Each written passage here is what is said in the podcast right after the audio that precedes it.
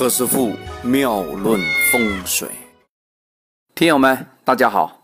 前面何师傅讲了九个专辑的这样一个风水妙论啊，讲的蛮精彩的。呃，这个在风水上咨询的朋友蛮多啊，在微信上都有在问啊。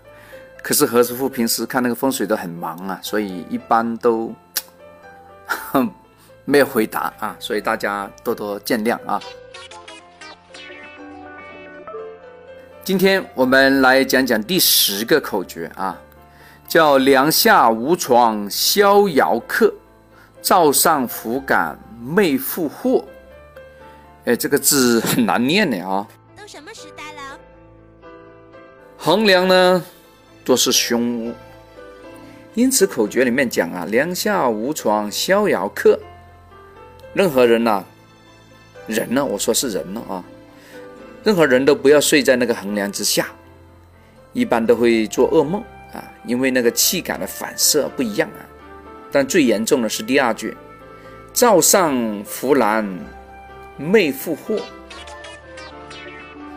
就是厨房啊，如果看到个横梁压灶，一般呢，这个家里的主妇啊，就疑神疑鬼啊，啊，非常多疑心疑惑之事。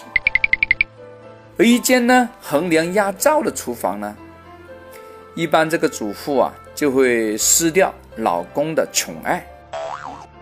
最近这二三四十年呢，这个装修界有个歪风啊，以前呢何师傅也讲过哈，就是在装修的时候啊，在天花板里面装灯啊，好好的平平大大的一个很漂亮一个天花板呐，搞得像那个那个 KTV 一样啊，搞得像那个。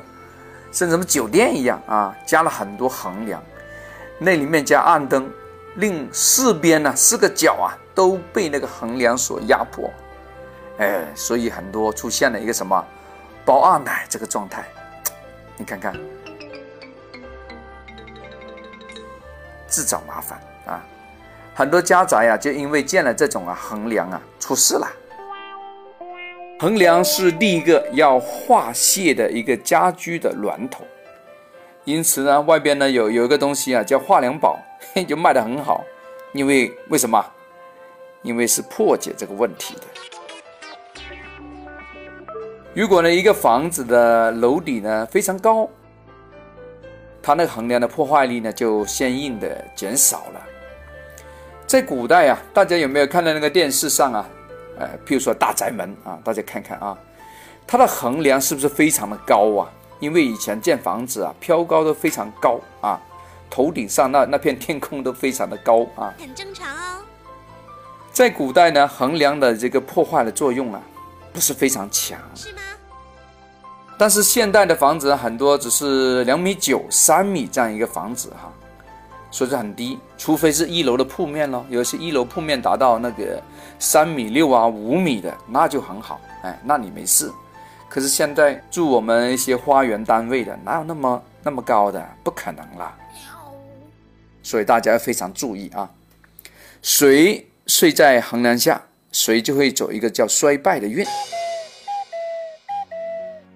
还有另外一种啊，另外一种叫悬灯煞。大家有去过中山吗？有去过珠海吗？有去过那个那个坦州吗？哦，哎，古镇，大家知道古镇吧？哎，你讲对了，古镇呢就是我们国内啊做灯非常出名的一个地方啊。那今天我们不讲这个古镇啊，我们讲灯哈，灯煞。你怎么知道我在这儿呢？睡在灯底下会怎么样？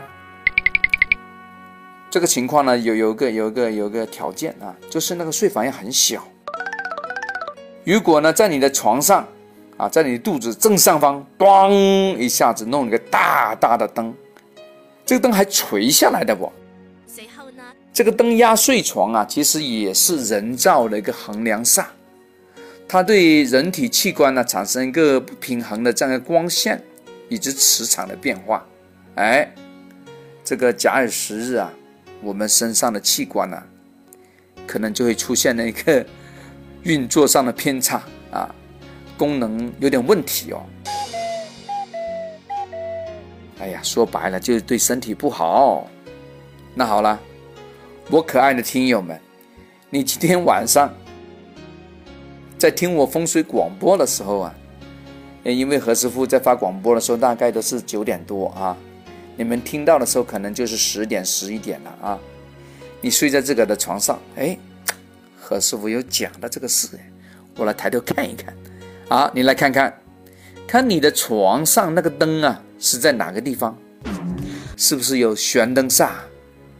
如果是的话，嘿嘿，小心哦啊！赶快第二天去买一个好的灯啊，平顶灯装上去，好不好？我希望我的听友们呐，个个都健健康康，身体棒棒的啊哈！OK，今天先讲到这，我们明天再聊。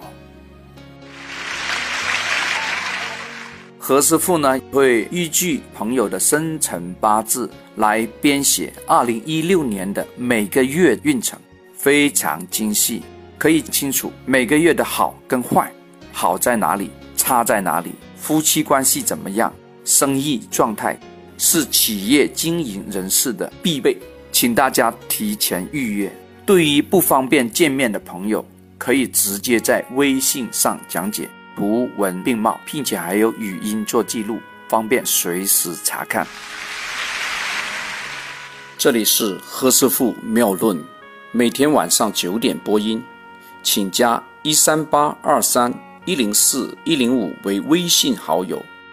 明星评论生肖运程更加精彩，请听下一篇。